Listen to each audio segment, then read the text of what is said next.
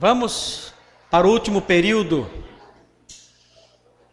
O pastor quer que eu acelere aqui a exposição de Agostinho para ter um, uns 10 minutinhos de, de perguntas. Então, eu vou apresentar o pensamento de Agostinho de forma um pouquinho acelerada para que nós tenhamos esse tempinho de interação no final.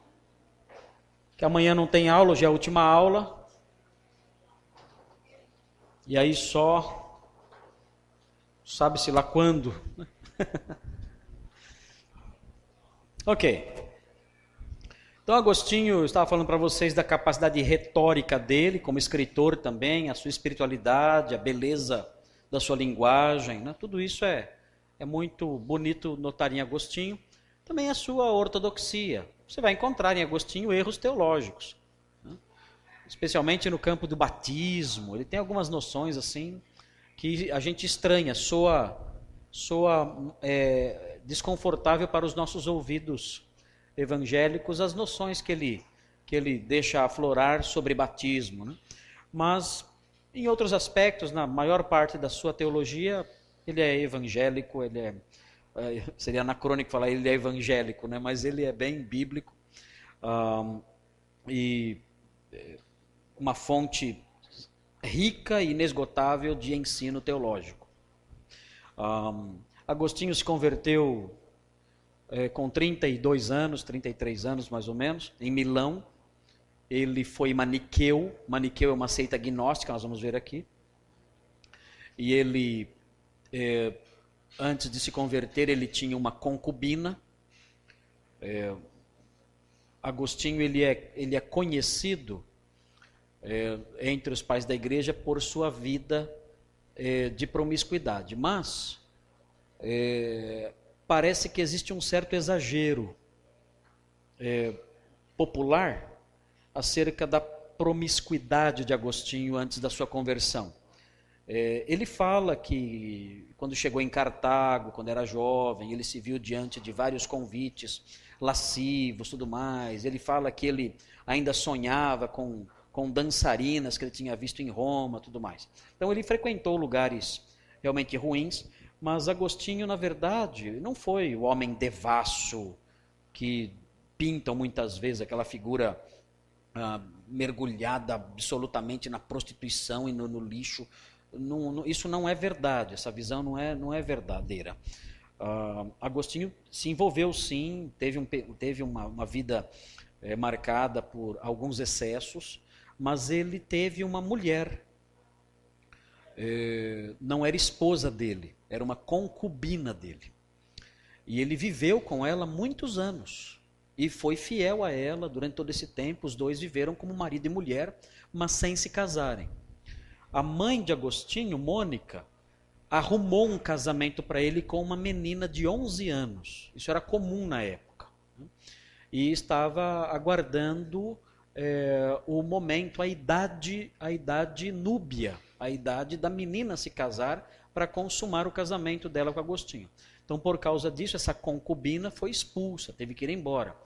É, estava em Milão e teve que ir embora para voltar para a África.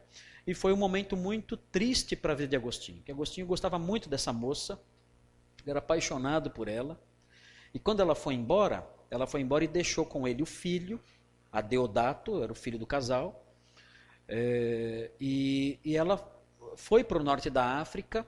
Agostinho fala apenas que, que ficou com o coração sangrando e é, não volta a falar dela mais. Certamente ele a reencontrou no norte da África, porque depois ele voltou para o norte da África e, e toda a sua vida de bispo ele gastou lá, viajando ali, vivendo ali, trabalhando ali. Certamente ele a reencontrou, mas ele nunca mais uh, voltou a, a viver ou, ou, ou uh, se casar com ela. Naqueles dias o bispo podia se casar, não tinha problema se casar. Um, amigos de Agostinho, eh, bispos, eram casados, então não era proibido o casamento de bispos. Mas Agostinho optou por não se casar e se dedicar somente à vida é, é, episcopal, à vida de oração, à vida de escritor. Ele não quis se casar decidiu se casar com a, a continência né? e, não, e, e não voltou para essa mulher. Mas ele sempre gostou dela, sempre. Uh, ele, quando ele morreu, uh, ele disse as últimas palavras dele foram três nomes. Foi Mônica, a mãe dele, eh, Adeodato, o filho dele, e o nome dessa mulher que ninguém sabe, ninguém sabe quem é essa mulher, o nome dessa mulher. O meu telefone está tocando? Não, não, não é. Um, atenderam? Atendeu. Alô? ok, e ninguém sabe o nome dessa mulher porque os, os uh, biógrafos de Agostinho que estavam com ele ali, junto dele no leito de morte, não registraram o nome dela. Pra, por uma questão de, de, de preservá-lo como aquela ideia de pudor tudo mais da época. Então não colocaram o nome dela. Então nós não sabemos o nome dela. É, é um personagem marcante na vida de Agostinho, mas ninguém sabe o nome dela. Ninguém sabe. Recentemente saiu um livro do. Recentemente, alguns anos saiu um livro do, de, um, de um escritor é, dinamarquês chamado Jostein Garder.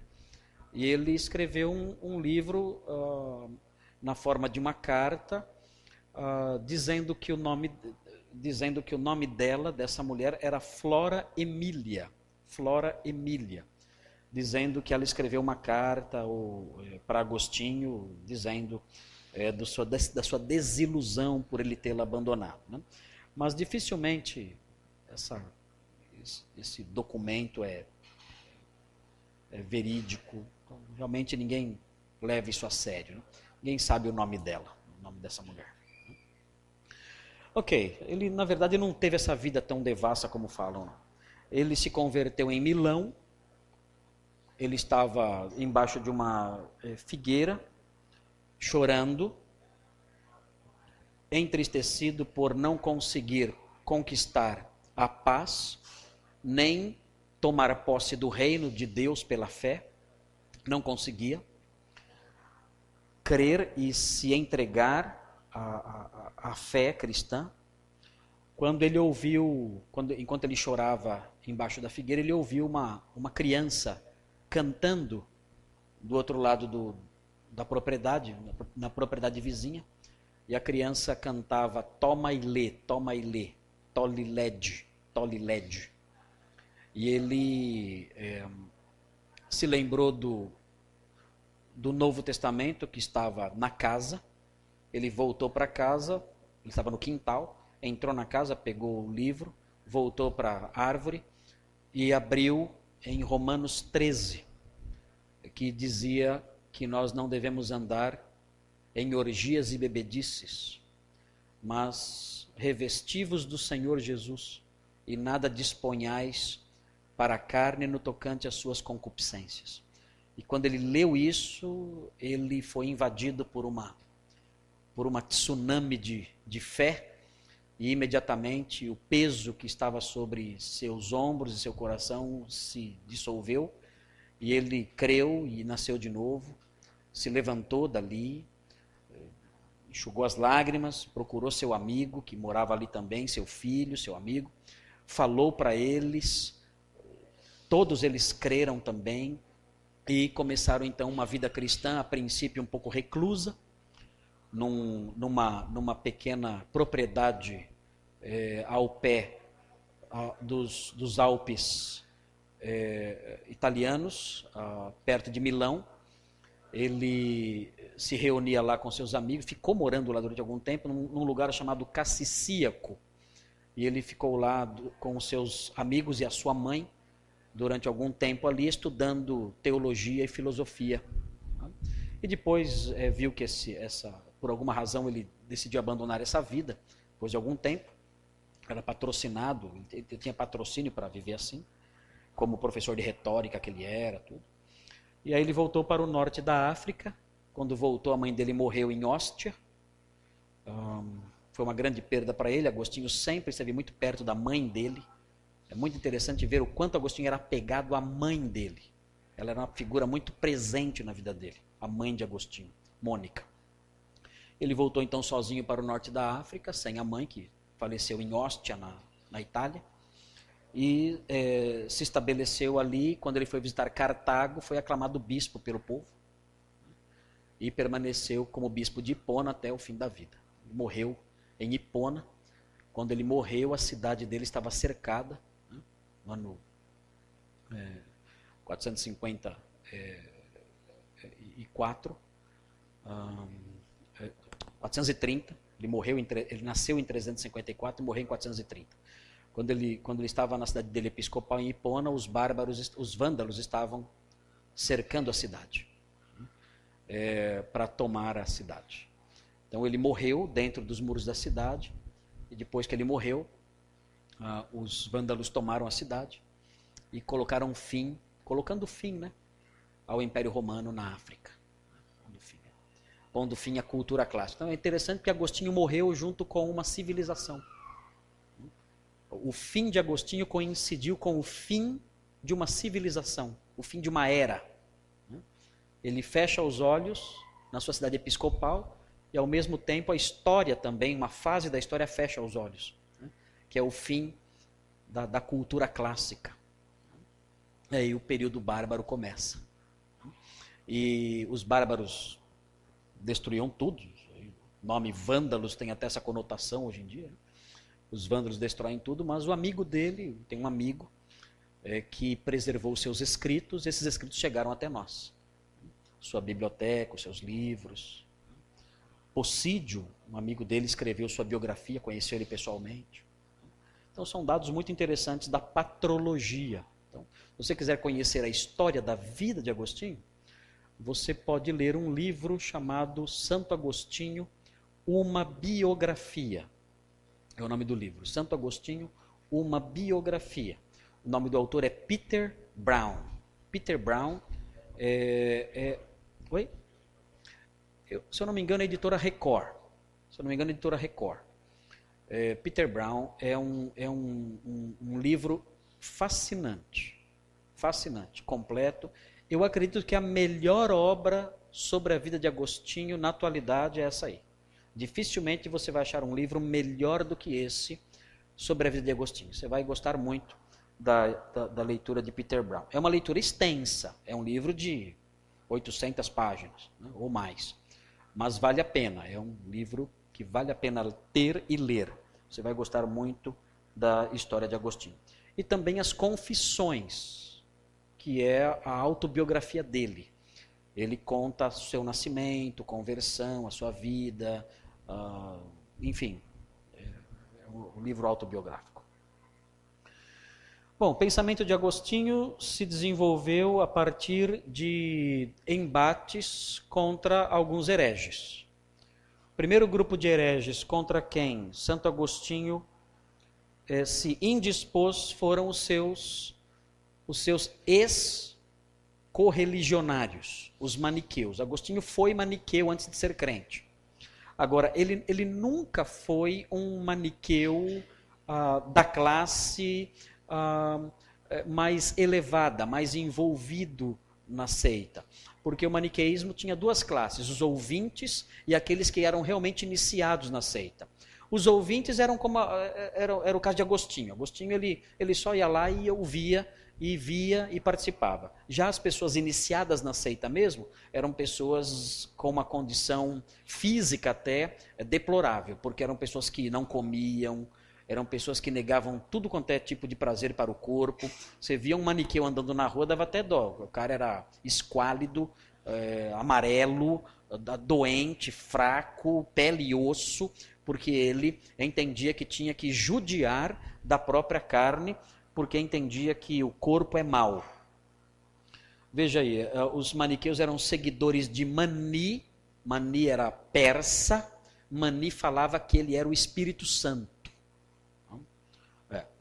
Aí você vê onde vai parar um cara que fala uma coisa dessa, onde é que vai dar. Você fala, esses caras tudo louco no passado. Não. Em São Paulo tem uma igreja que fala que, a, que uma das ex-membros da igreja era, era, é, é o Espírito Santo. Lá em São Paulo, no Tatuapé, tem uma seita chamada Igreja Apostólica, essa seita fala que a, uma senhora chamada Rosa né, é o Espírito Santo. E ela já morreu. Né? E, a, e, ficou sendo chamada a igreja da Vó Rosa. Né? Então a Vó Rosa é o Espírito Santo. E eles cantam hinos à Vó Rosa tudo mais. Né? Então isso hoje em dia, hoje isso acontece. Naquela época também, tinha louco naquela época também, e Mani, ele dizia que ele era o Espírito Santo. E foi condenado é, e morto é, no século III, na Pérsia mesmo, ele foi morto, ele foi pregado na porta da cidade e esfolado. O que é esfolar? Arrancar o couro da pessoa. Então, você arranca o couro da pessoa, a pessoa fica sem couro. Né? E grudaram na porta lá, prenderam na porta da cidade lá, e ficou lá agonizando até morrer. Então, é, foi proponente de uma doutrina dualista. O que é dualismo? O bem versus o mal. O bem é espiritual, o mal é a matéria. Isso aí é gnosticismo puro. Então, o maniqueísmo é uma forma de gnosticismo. É uma das diversas formas de gnosticismo. Então, fortes contornos gnósticos. Agostinho não conheceu Mani. Mani viveu bem antes dele. Mas Agostinho ele se sentiu simpatizante, é, simpa, é, sentiu simpatia por essa seita, porque achava que essa seita dava uma resposta mais inteligente para o problema do mal o problema do mal sempre incomodou Agostinho. Porque o mal existe. Como incomoda muita gente? Porque o mal existe. Porque existe o mal no universo. De onde o mal veio? Então os maniqueus diziam: o mal vem, veio da existência de duas forças, de dois deuses. Né? O bem e o Deus, o Deus do bem e o Deus do mal. Então eles vivem em constante conflito, é daí que surge o mal. Né? Agostinho não aceitava as respostas cristãs achava que eram respostas sem muita inteligência. Foi Ambrósio de Milão que eh, mostrou para Agostinho quanto o cristianismo era plausível. Então, Agostinho se converteu também graças à influência de Ambrósio de Milão. Agostinho estava em Milão para dar aulas de retórica. A mãe dele foi atrás dele. Ele tentou escapar da mãe, mas a mãe foi atrás. Tem muita mãe assim, né? Que não larga o filho, o filho tem 40 anos de idade, a mãe está correndo atrás dele. Né? E é o caso de Agostinho, também foi assim. Ele uh, foi para Milão, a mãe foi atrás dele, e lá a mãe pedia oração para Ambrósio para que o filho se convertesse. E Ambrósio se aproximou de Agostinho, ficaram amigos, e Agostinho se converteu depois e Ambrósio batizou. Um, Agostinho, um, nesse livro Da Natureza do Bem, usando a filosofia neoplatônica, respondeu que o mal não tem substância, sendo antes a perversão do bem ou a sua ausência, privatio boni. É, Agostinho entrou em debate contra os maniqueus. E Agostinho ofereceu uma resposta para o problema do mal que deixou os maniqueus sem é, o que falar. Porque, é, note bem, os maniqueus, eles reinavam absolutos no norte da África, sem medo de ninguém. Porque os bispos norte-africanos eram homens muito simples, pessoas que tinham vindo do meio dos camponeses, pessoas sem nenhuma, sem nenhum preparo, mal sabiam o credo dos apóstolos, pessoas despreparadas. E os maniqueus então se sentiam à vontade para tripudiar, para pisar, para humilhar o cristianismo. Ah, quando Agostinho chegou de Milão, ele, ele que era um homem culto, ele chegou com seus amigos, todos homens cultos no norte da África, os, os maniqueus falaram: opa, agora a pegada é outra. Porque bater em semi-analfabeto é fácil. Agora nós estamos diante de professores que estão vindo do, do, da capital do império.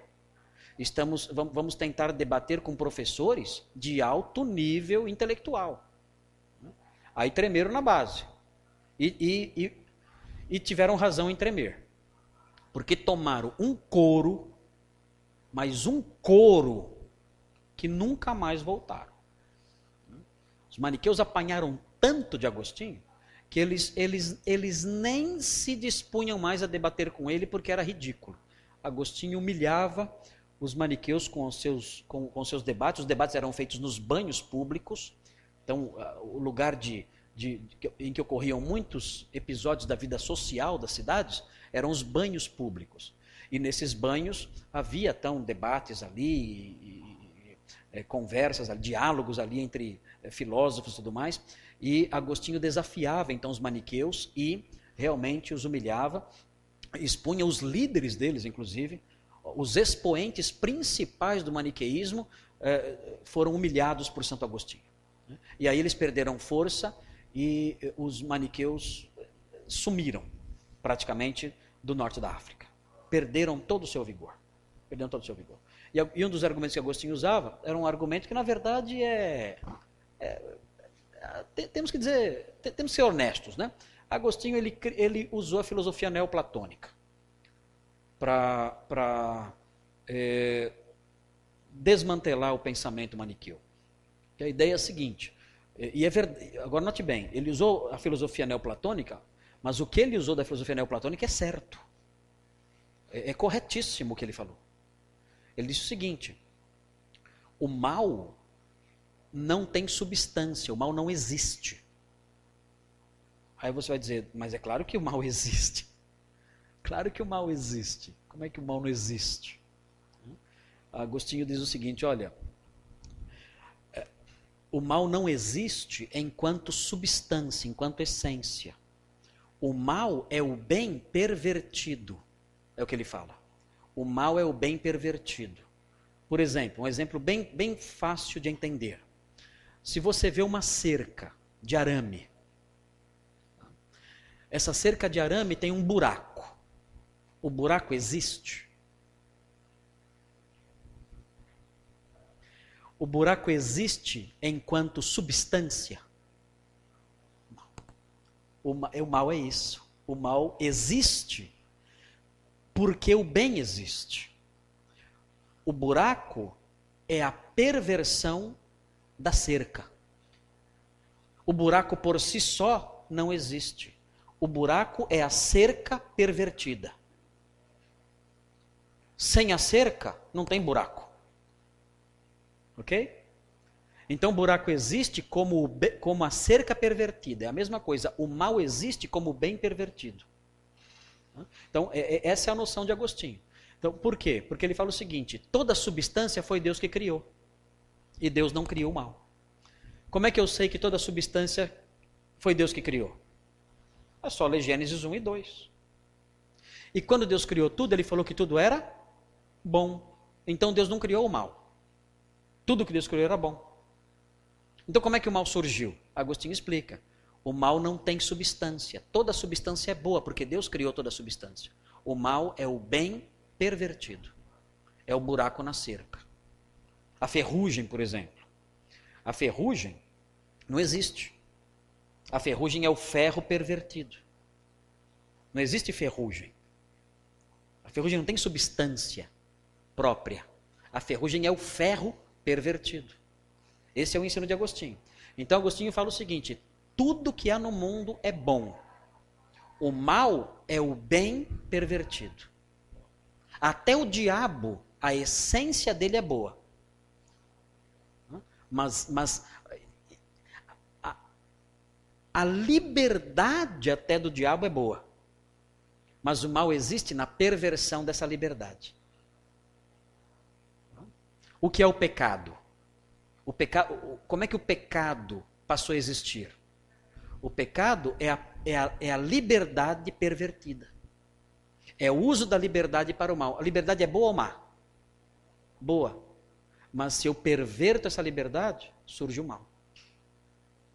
Então Agostinho explicou isso, e isso entrou para o cristianismo. Entrou totalmente. Hoje em dia, nas aulas, nos seminários, como este aqui, nas aulas de sistemática, você vai aprender: Deus não criou o mal. Você vai aprender isso. Deus não criou o mal. Como é que o mal surgiu? O mal é o bem pervertido. É o que você vai aprender em sistemática. Só esperar um pouquinho vocês vão aprender isso em sistemática. O mal é o bem pervertido. O mal não tem substância. É por isso, é por isso que tem a questão do livre-arbítrio, que esbarra nisso. O homem, o homem no Éden, ele tinha o livre-arbítrio. O que aconteceu? Esse arbítrio, esse arbítrio que era livre se corrompeu. Ele, ele usou mal o livre-arbítrio. Livre-arbítrio é bom ou mal? É bom, mas ele usou mal o livre-arbítrio. O mal moral decorreu do uso impróprio do livre-arbítrio. Okay? Aí que o mal entrou no mundo. O mal entrou no mundo por causa do uso ruim de algo bom. A faca, uma faca, é boa ou má? Uma faca. Que bom. Faz mal para ninguém.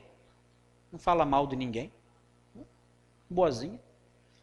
Mas o uso que você faz dela pode fazer surgir o mal.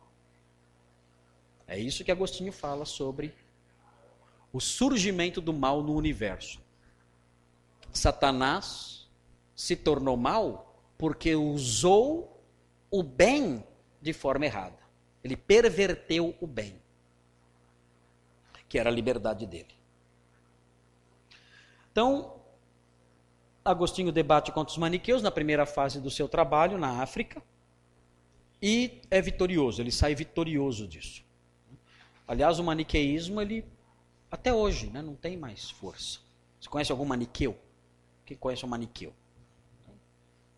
Eventualmente surgem esses grupos gnósticos se definindo, né, defendendo ideias maniqueístas, mas é um grupo que perdeu força, não tem mais força. Na época de Agostinho, não, eles eram muito fortes.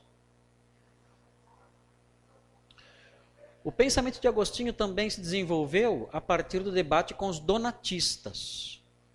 Agora, é, os donatistas, é, eles não são hereges do mesmo nível que é, os maniqueus, porque eles não são pagãos. Os donatistas não são pagãos. Os donatistas são crentes, são cristãos. Aliás, a, a, é muito difícil chegar e dizer que um donatista é incrédulo, é, é, é, é um exagero chegar nesse ponto. Talvez até alguns de vocês aqui sejam donatistas. Pode até ser. Eu vou descobrir já já. Vou descobrir já já. Né? Mas é, é, é, possível que na igreja tenhamos pessoas com convicções donatistas. Vamos só entender um pouquinho a história deles, para você ver como essas coisas estão muito presentes essas coisas estão muito presentes na realidade da igreja atual, em coisas corriqueiras que a gente enfrenta no dia a dia. Vocês vão ver. Né? Veja aí. O donatismo surgiu depois da última perseguição do Estado romano contra a igreja. Tá? Depois daquela perseguição que eu falei, que acabou a perseguição, os bispos todos entraram numa fase de glória, né? até o imperador era, era cristão. Né? Então, depois dessa perseguição, o donatismo surgiu. Por quê? Veja aí a causa. Tem um pedacinho grande aqui, um, pouquinho grande, mas você vai entender bem. Olha aí. O fato que lhe deu origem foi a consagração de Ceciliano como bispo de Cartago em 311. Cartago onde é? Norte da África, ok? Além de haver a suspeita de Ceciliano ser um traditore, o que é traditore? Hã? Traidor. Quem eram os traditores? Eram os, os crentes que, na época da perseguição, tinham entregue os livros sagrados para serem destruídos, queimados. Então, eles eram entregadores, traditores, traidores. Então, todos os crentes que, na época da perseguição, recuaram e negaram a fé, eram chamados de traditores. Então, Ceciliano havia suspeita dele ser um traditore. Depois que o imperador se converteu, todo mundo voltou para a igreja. Né? Agora está fácil ser crente. Vamos voltar para a igreja que a perseguição acabou. Né? E havia suspeita dele ser um traditore. Além disso, um dos bispos que participou de sua consagração, Félix de Aptonga, claramente era. Então, olha só. Na hora de consagrar o Ceciliano, um dos bispos que fez lá a imposição de mãos, que participou do ritual de, de consagração dele, um dos bispos era traditore. Olha onde isso vai dar. Presta atenção. Presta atenção. Foi assim anulada a consagração de Ceciliano, porque um dos bispos era indigno e Majorino foi eleito em seu lugar. O sucessor de Majorino foi Donato. Então, Donato entendia que Ceciliano realmente não era digno de ser bispo, porque alguém que impôs as mãos sobre ele era alguém uh, reprovado. Agora, pergunta que surge é a seguinte: o ato de um bispo indigno vale ou não vale? Vale ou não vale? O bispo que batiza você e está em pecado. Ele batizou você e você descobre depois que ele estava em adultério. Ele te batizou. Ele te casou. Ele casou você e ele estava em adultério. Vale ou não vale o ato dele? Para Donato, valia ou não valia? Para Donato não valia. Então o que o donatismo ensina? Que para que o ato de um bispo tenha valor, ele tem que ter dignidade. Se ele não tiver dignidade, o ato dele não vale nada. Então, se eu realizo um casamento e a minha vida está marcada aí por pecado, alguma coisa, aquele meu ato não valeu. Aquele casal não está casado. Se eu batizei, não está batizado. Não tem validade a realização do ato se o bispo está em pecado. Pensou? Não sei se vocês já lidaram com essa questão, mas eu, eu sou pastor já há um bom tempo. Apesar de ser bem jovem ainda.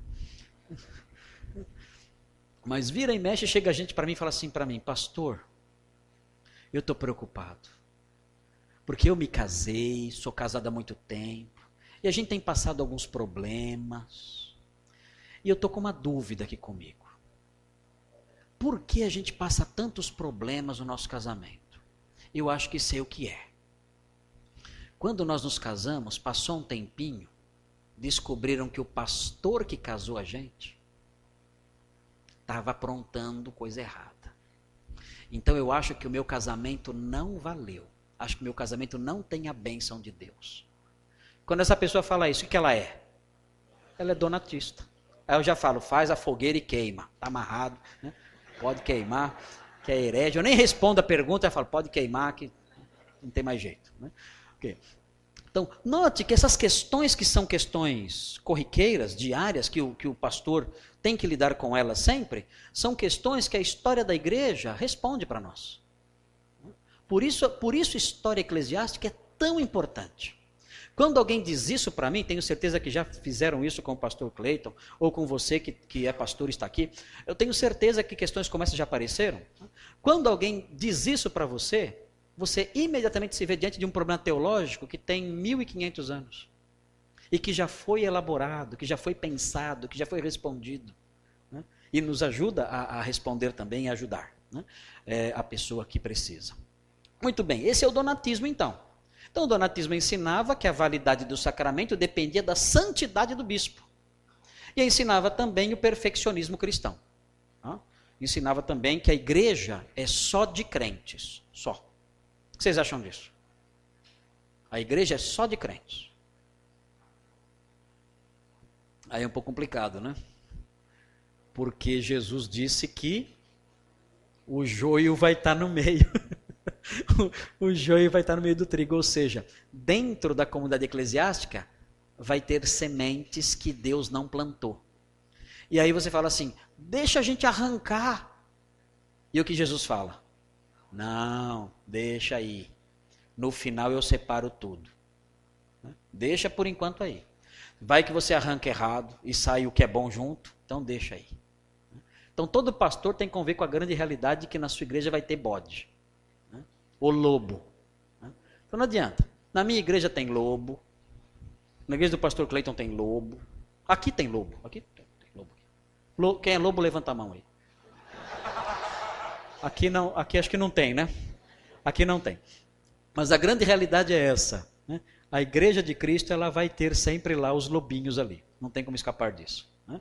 E os, e os uh, uh, donatistas idealizavam essa igreja sem pecado tudo mais, e com, só com crentes, só com ovelhas. Né? Mas igreja só com ovelhas, só lá no céu.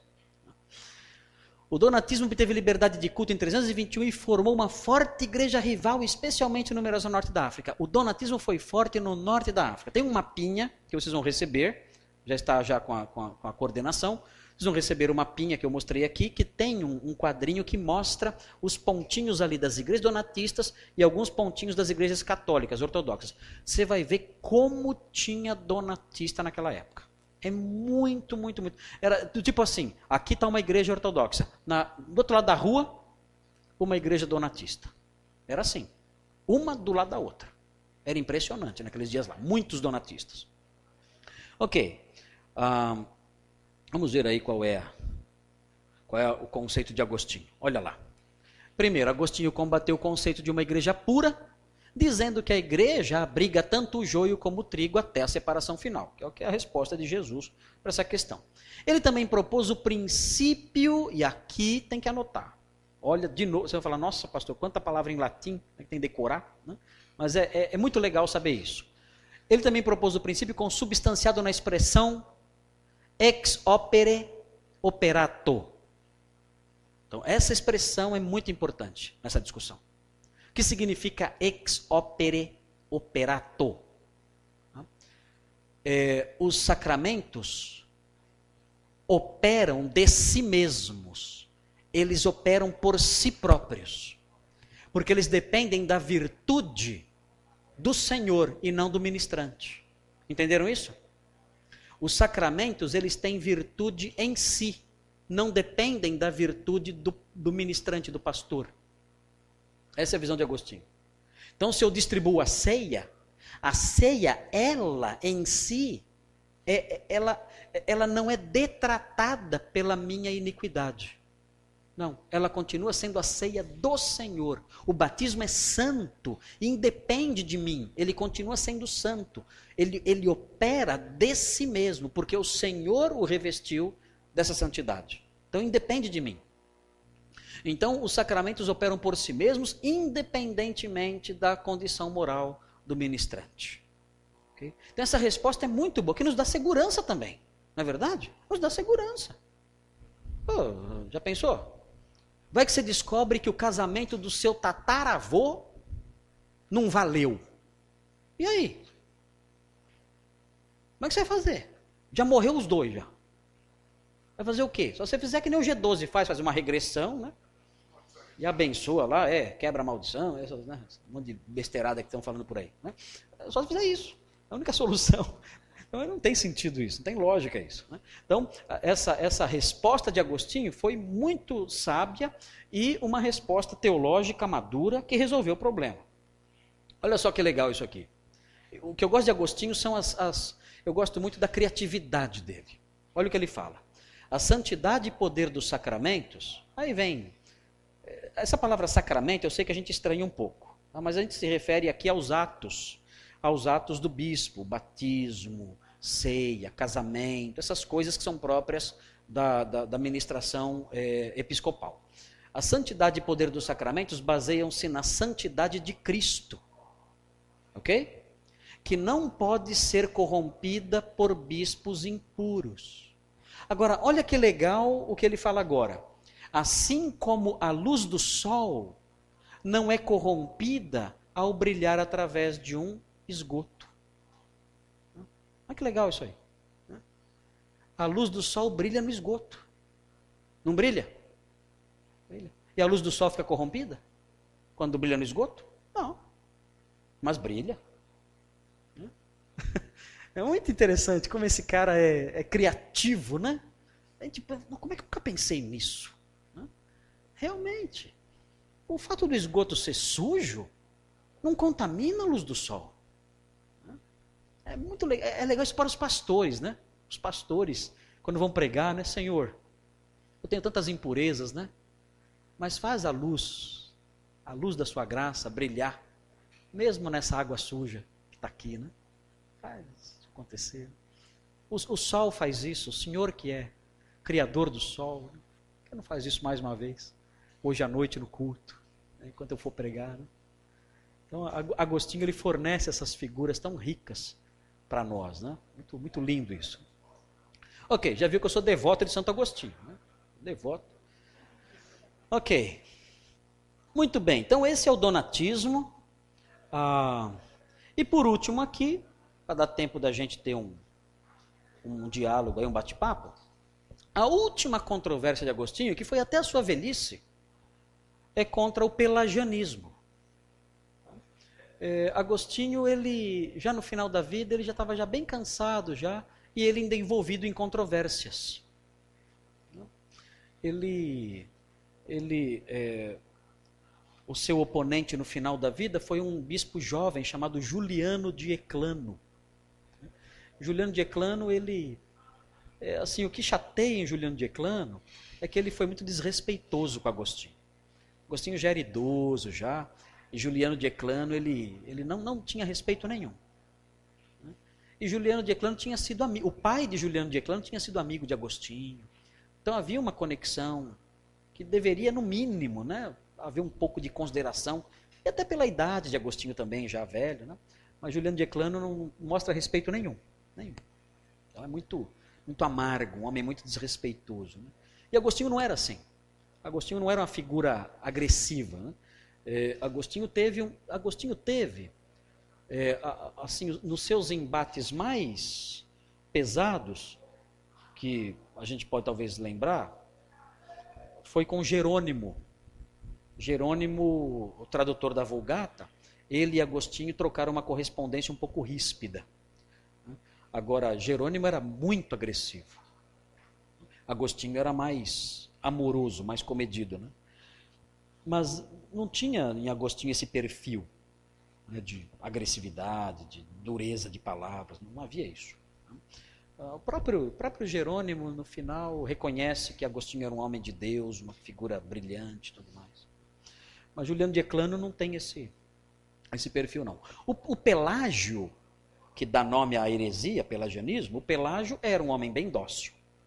Pelágio era uma figura mais amável, um homem bondoso. Era o, era o pastor Papai Noel. Né? Aquele pastor Papai Noel ali, ho, ho, ho, né? abraçando todo mundo. Né? Era um cara muito legal.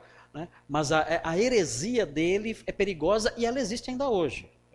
Talvez é, muitos aqui sejam pelagianos.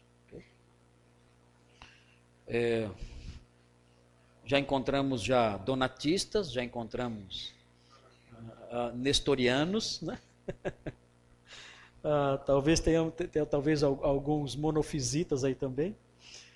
Agora vamos ver se tem algum pelagiano aqui. Pelágio foi um monge britânico contemporâneo de Agostinho. E olha aqui, ele acreditava no pecado ou melhor, ele acreditava que a crença no pecado original ou na natureza pecaminosa desestimulava a luta pela santidade. O problema é mais ou menos o seguinte: se o homem tem uma natureza pecaminosa que o impulsiona para o pecado, se a sua vontade está corrompida, se o seu intelecto está corrompido, se as suas emoções estão corrompidas, então ele não pode ser responsabilizado pelo pecado. Não pode. Porque existe uma força nele que o impulsiona nessa direção. A pergunta é: eu posso viver sem pecar? Posso ou não? Não. Eu consigo viver sem pecar? Consigo? Não. Então, essa resposta que vocês estão dando significa que vocês não são pelagianistas. Porque o Pelágio, diria o seguinte: pode sim, é só querer. Porque Deus nunca exigiria de nós o que nós não podemos fazer. Entenderam? Se Deus diz sede santos, é porque eu posso viver sem pecar. Deus nunca daria uma ordem que eu não pudesse obedecer. Seria o mesmo que eu chegar e falar assim: ó, tem um piano aqui. Mas isso aqui é um piano. Eu chego para uma criança de 5 anos e falo assim: pega esse piano e leva lá no andar de cima. Essa ordem é uma ordem bondosa? Se você não levar esse piano lá no andar de cima, você será punida. que vocês acham de um pai que fala isso? Para uma criança de seis anos. Pega esse piano e leva e diz: se você não levar, você será punido. Que tipo de pai é esse? É um pai louco. É um pai cruel. É um pai que está exigindo da criança uma coisa que ela não pode fazer. Então Pelágio fala a mesma coisa. Se Deus ordena algo para nós e nós não podemos, então Deus é cruel e injusto. Então esse negócio de natureza pecaminosa, Pelágio fala, isso não existe. Não existe natureza pecaminosa. Não tem esse negócio de, de eu, eu ser inclinado, eu ter uma inclinação para o mal, de eu ter uma vontade corrompida, nada disso. O que existe é a sua vontade, é o seu livre-arbítrio.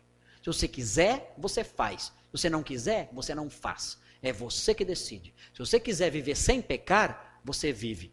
E Deus tem que ajudar? Não. Não precisa da graça? Não, não, não. Não precisa da graça. Precisa só da sua decisão. Só. Mas nem a graça, nem a graça. Amém? Oh! Quase peguei de novo, hein? Quase peguei de novo. Esse é o pelagianismo. Né? Fala, nossa, pastor, mas isso existe ainda? Existe. Isso existe. Tem, tem, tem, existe, existem variações. Né? Existem variações. Mas o, o, o, pelagianismo está vivo, está de pé. O problema é que o pelagianismo vai ter que lidar aquelas questões. Lembra do apóstolo Paulo, em Romanos 7? O que eu quero, o bem que eu quero, não faço. E o mal que não quero, esse eu faço. Isso é. Peraí, cadê o livre-arbítrio? Cadê o livre-arbítrio? Onde está? Ele, ele olha para si e fala: miserável homem que sou eu encontro em meus membros uma outra lei que me impulsiona a fazer aquilo que eu não quero fazer. E impede que eu faça aquilo que eu quero. Pelágio tem que lidar com isso. Né? Parece que é um texto que ele não lida, não. Ele parece que desvia disso aí. Não lembra disso. Ok. okay. Ah, olha aqui. Pelágio dizia que as pessoas pecam por causa do ambiente em que vivem não havendo nelas a tendência natural para isso. Elas pecam por causa da criação, por causa do seu. Mas você botar uma pessoa num lugar bem gostoso, lá, Fortaleza, uma praiazinha lá, tudo tranquilo, não vai pecar não. Negava que a graça fosse essencial para a salvação. Não precisa da graça, precisa só da vontade. E a vontade, você que decide.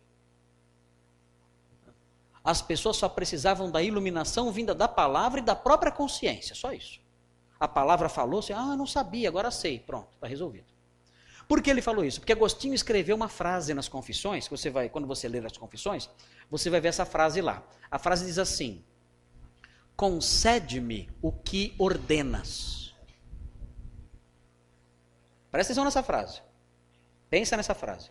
Concede-me o que ordenas que significa isso? Que eu só vou conseguir obedecer se você me me conceder, me capacitar. Pelágio ficou louco com isso. Falou: "O quê? Isso aí é uma pouca vergonha isso aí. Quer dizer que eu tenho que esperar Deus me dar a disposição para obedecer? Quem concede-me o que ordenas? Vá lá e faça. Pelágio ficou bravo com isso. Ele falou assim: esse tipo de doutrina aí é o que faz essa pouca vergonha é, é, que a gente vê aqui em Roma. Em Roma está todo mundo aí afundado no pecado por causa desse tipo de doutrina aí. Concede-me o que ordenas. Nada disso. Vai lá e faça o que Deus ordena. E desceu além em Agostinho. Então surge aí então o debate entre Agostinho e os pelagianos. Ele afirmava a possibilidade do homem viver sem pecar. Cada ser humano é como um novo Adão com possibilidade de optar por não pecar. Se quiser, você não peca. Qual foi a resposta de Agostinho? Olha aí. Agostinho negou os ensinos de Pelágio, afirmando a corrupção total do homem e a soberania de Deus. Não, o homem é totalmente depravado. Uh, se não for a, a graça soberana de Deus, nós não seremos capazes de obedecer. Se Deus não agir em nós, não haverá como. Agostinho usou Romanos 5, 12 a 21 para ensinar que os homens fazem parte de uma massa de, per de perdição. Para que em Adão todos pecaram. Todos os homens estão perdidos. O pecado passou a todos os homens. E a morte passou a todos. O, o homem não tem que pecar para ser pecador. Para ser pecador eu não preciso pecar. Basta eu nascer. Porque eu sou descendente de Adão. E em Adão todos são pecadores. Nele todos pecaram. Então, se eu nasço gente, eu já sou Adão. Eu já sou, já sou descendente de Adão e já sou pecador. Ah, mas aquele nenezinho tão bonitinho, tá é pecador. Não, mas só tem um mês, é pecador. Já nasceu, já na barriga já era pecador já. Na barriga já era pecador. Pensou? Nossa, mas nem nasceu, já é pecador. Já pode colocar até o nome se quiser, pecador. Pecador nada da Severino Pecador da Silva. Ok. Olha aqui agora, olha aqui alguns, algumas viajadas de Agostinho aqui. Né? A condição do homem só é desfeita pelo batismo. Opa! Agostinho gosta muito de batismo. Agostinho, para Agostinho, o batismo é crucial. Pelo arrependimento e pela graça sacramental que vem através da ceia e, outras, e a presença na igreja e tudo mais. Né? Mas eh, isso faz com que essa, essa condição do homem de escravo do pecado faz com que ele vá se libertando disso. Lentamente. Não de uma vez, mas lentamente. Mas o homem pode ir vencendo isso aos poucos. Não depende da sua vontade exclusivamente, mas dessa ação de Deus através desses meios. O homem sendo corrompido não pode viver sem pecar non posse non peccare. Essa frase é famosa. Non posse non peccare. O homem não pode não pecar. Não pode não pecar. Livre-arbítrio é agir conforme a natureza. Opa! A nossa natureza é uma natureza? Então, livre-arbítrio é agir conforme a natureza. Logo, livre-arbítrio é fazer o quê? É pecar. Ai, ai, ai. Olha só. Como é, a, como é a ave livre? A ave livre é a ave que voa. Como é a serpente livre? É a serpente que rasteja. Como é o pecador livre? É o pecador que peca. Nós temos livre-arbítrio nesse sentido, para seguir a nossa natureza. Ah, se eu der liberdade, eu não vou fazer isso aqui. Mas essa garrafa está livre? Não, essa garrafa está presa na minha mão. E se eu der liberdade para ela, o que vai acontecer? Querem ver? Posso dar liberdade para ela? Posso dar liberdade para isso aqui? Se eu der o que vai, se eu der liberdade para isso, o que vai acontecer? Ó, oh, vou dar liberdade. Ela, essa, essa, essa taça não está livre. Se eu der liberdade para ela, ela, ela será livre para para cair. Assim é o livre-arbítrio do homem. Ele é livre para cair. Foi o que Agostinho disse. Ok. A vida cristã é impossível sem a graça capacitadora concede-me o que ordenas. Senhor, o Senhor ordena que eu seja santo, concede-me santidade. O Senhor ordena que eu seja manso, concede-me a mansidão. O Senhor ordena que eu seja puro, concede-me a pureza. É também a graça que concede a fé. Pela graça sois salvos mediante a, e isso não vem, é dom de Deus é a graça que concede a fé. Esse dom Deus dá a quem? É aí que entra Agostinho na predestinação. Que vai influenciar os reformadores no século XVI. Todos os reformadores abraçaram Agostinho aqui. Ah, esse é o link entre Agostinho e os reformadores. Isso aqui foi esquecido praticamente na Idade Média. Na Idade Média isso aqui foi deixado de lado. Alguns, alguns é, é, personagens da Idade Média defendem isso aqui. Mas essa doutrina aflora com mais vigor na Reforma Protestante. Todos os reformadores creram nisso. Esse dom Deus dá quem predestina. O homem de si mesmo seria incapaz de crer. Tem mais aqui um detalhezinho aqui? Não. Ok. É isso aí. E aí então, é, através de, dessas controvérsias todas, então Agostinho formou a sua teologia. Pelo, no debate com o maniqueísmo, ele formou o seu conceito de Deus e da origem do mal. No debate com o donatismo, ele formou a sua eclesiologia. E no debate com o pelagianismo, ah, ele formou a sua soteriologia e ficou conhecido como teólogo da graça de Deus. É isto. Uma, só uma, uma colherinha de Santo Agostinho. Tem muito que aprender de Santo Agostinho, muita coisa. Mas quero abrir agora, então, nesses minutos finais, quero abrir para perguntas. Ah, pastor tem aí as perguntas? Ah, tá. Então, vamos ver se sabemos lidar com essas perguntas aí.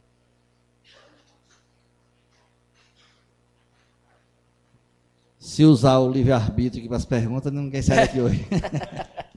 Tudo bem. Então, eu falei desde o começo que nós íamos responder as perguntas escritas. Vamos para a primeira pergunta. Até hoje existem os homens crentes que não gostam de igrejas institucionalizadas, inclusive pastores eloquentes. Como proceder com eles? Devemos honrá-los? A honrar as pessoas, nós devemos honrar todos, né? Devemos respeitar as pessoas sempre. Nós não precisamos atacar as pessoas, sermos inimigos delas.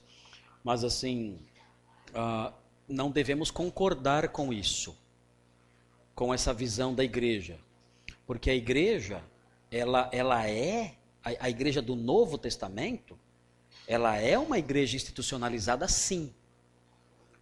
Uh, geralmente as pessoas que ensinam que a igreja não é institucionalizada, eles se apegam somente a Atos 2, 3 e 4. Mas quem disse que a igreja ficou nisso? Quando chega em Atos 6, a igreja já é diferente da igreja de Atos 2, 3 e 4. A igreja tem um grupo de diáconos. Quando chega em Atos 13, a igreja tem pastores. E a coisa vai caminhando assim. A igreja vai mudando. Quando você chega em Apocalipse, você tem uma igreja que tem conselho de diáconos, conselho de presbíteros. Você tem uma igreja que tem um, um grupo de mulheres a, que eram, a, eram mulheres viúvas que recebiam ajuda financeira. Você tem normas de funcionamento do culto em 1 Timóteo e 2 Timóteo. Você tem normas de funcionamento da igreja em 1 aos Coríntios, 2 aos Coríntios.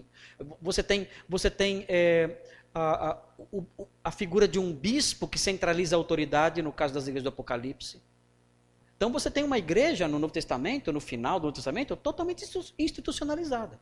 Essa ideia de que a igreja do Novo Testamento reunia para comer só e bater papo, isso aí foi um período muito curto com o passar do tempo, ela se, se institucionalizou. Então, o problema desses pastores é que eles focalizam os seus, as suas lentes apenas no comecinho de Atos. Mas aquilo é a igreja em formação. A igreja neotestamentária não encerrou ali. Aquilo é o comecinho dela, é a semente dela. Para você ver como era a igreja do Novo Testamento, você tem que ler todo o Novo Testamento e ver o quanto ela amadureceu como instituição. Então, os pastores que dizem isso, eles devem ser corrigidos. É, a igreja é institucionalizada sim e já no Novo Testamento. Não tem esse negócio de ficar em casa tomando chazinho, não. é coisa de quem não quer compromisso. É, no, no, site da Escola Charles Spurgeon tem um, um, um texto chamado Os Desigrejados, é, do Augusto Nicodemos. Muito bom a respeito disso. As perguntas aqui contemplam as outras palestras. Então, quem, nem todas as perguntas têm a ver com a palestra de hoje, mas tem que com as aulas, com a aula de hoje, mas tem que haver tem a ver com outras aulas. Tá. Podemos, junto com a Bíblia e sua sã doutrina, fazer uso de conselhos e práticas da psicologia no que diz respeito à autoajuda? Essa, é, o problema é que essa pergunta é muito ampla, né? Então, não, não sei do que a, a pessoa está falando. Assim, eu, eu, sou, eu sou um pouco desconfiado com a psicologia. É, por quê? Por causa do conceito que eu tenho da bibliologia, da suficiência das escrituras. Então eu creio que a Bíblia é suficiente para solucionar não só os problemas sociais, não só os problemas interpessoais, mas também os problemas, os problemas do, do íntimo da pessoa. Quando o Salmo 19 fala que a, a palavra do Senhor restaura a alma. O que significa isso? O que é a alma? É a psique da pessoa. Ela restaura a alma. Então eu creio nisso aí. Então eu acho que a psicologia, como eu disse aqui é, um outro dia, eu acho que ela é útil para detectar o problema. Então não acho certo o crente desprezar o psicólogo cristão, por exemplo, ou a psicologia séria. Tem muita psicologia que é bandalheira, mas isso qualquer profissão tem. Qualquer profissão tem. Até pasteleiro tem pasteleiro enganador. Né? Mas, mas ah, isso não significa que todo pasteleiro é enganador. Né? A, a, a, psicologia tem seus profissionais de sérios, de qualidade, estudiosos, né? que querem realmente ajudar, que querem ser bons profissionais, bons médicos. Então, eu creio que nós podemos aproveitar a psicologia para detectar, detectar os problemas, mas as soluções desses problemas, é a palavra de Deus que vai dar. Então, o, o crente ele tem que ter um pastor junto com ele. E um pastor que conhece a Bíblia para ajudá-lo. Precisa disso, crente. Todo crente precisa disso. Quando os pais da igreja fixaram o cânon, é possível que algum livro inspirado tenha ficado de fora? ok.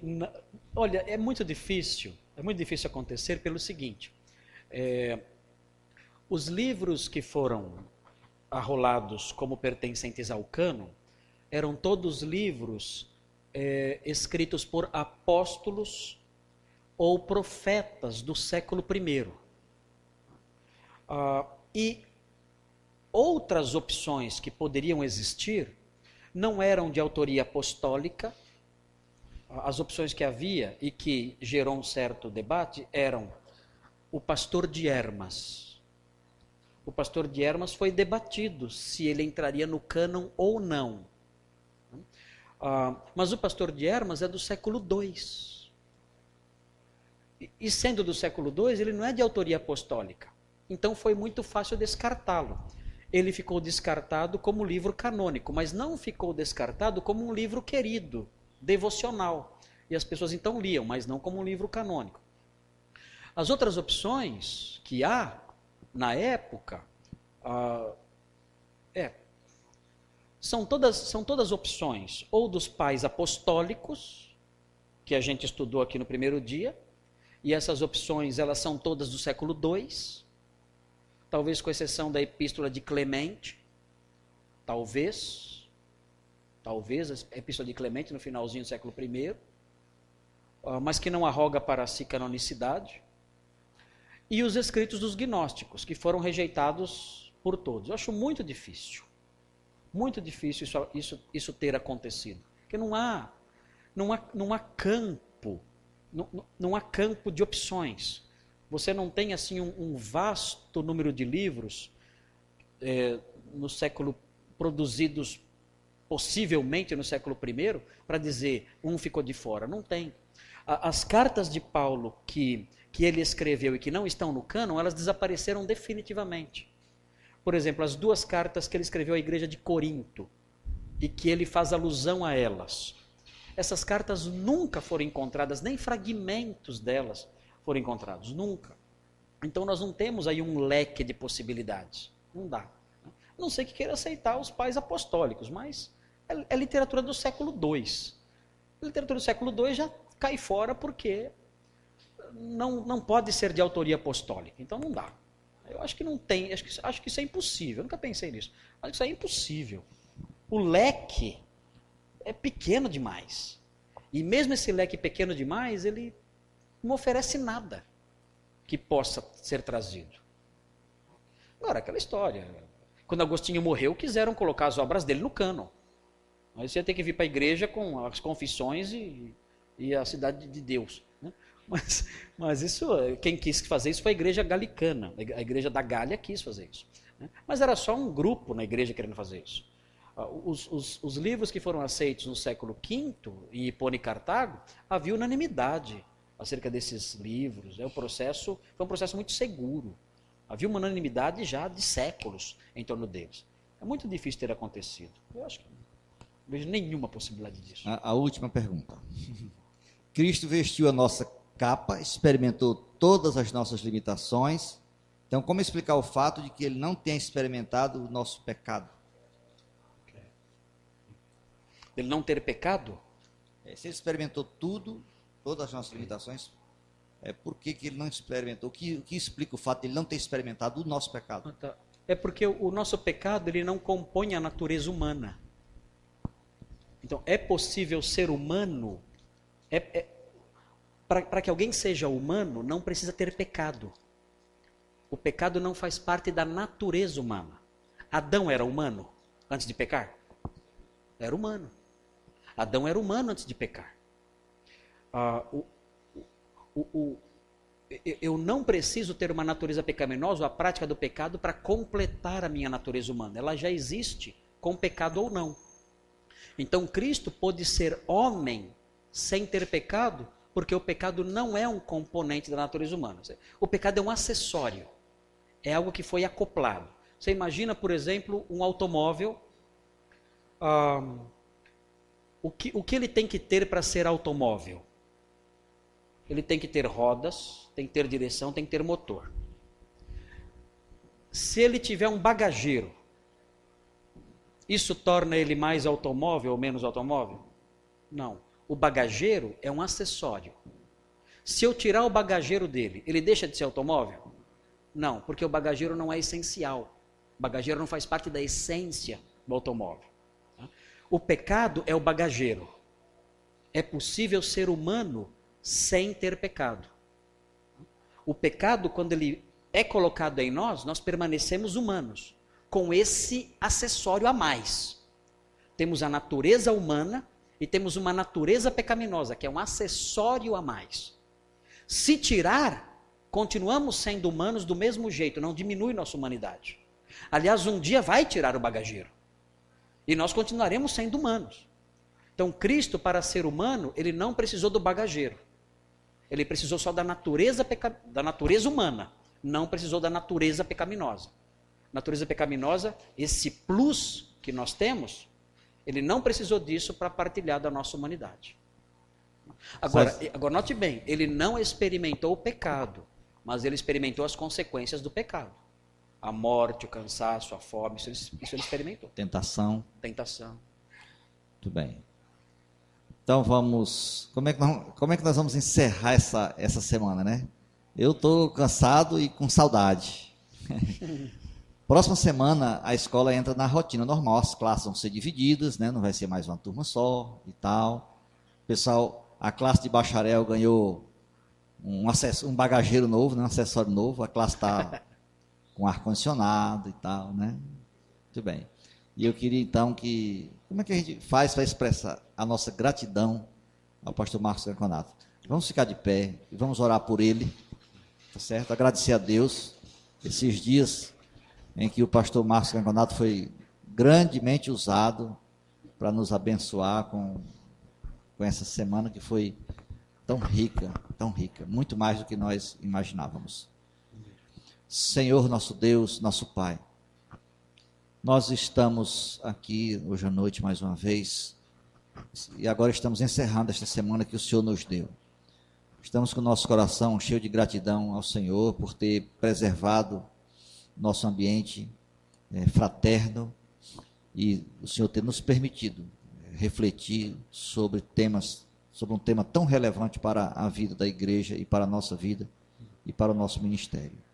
Queremos agradecer a Deus a tua bondade em nos conceder a presença do nosso irmão Marcos Granconato, teu filho que esteve conosco aqui ministrando essas lições para nós.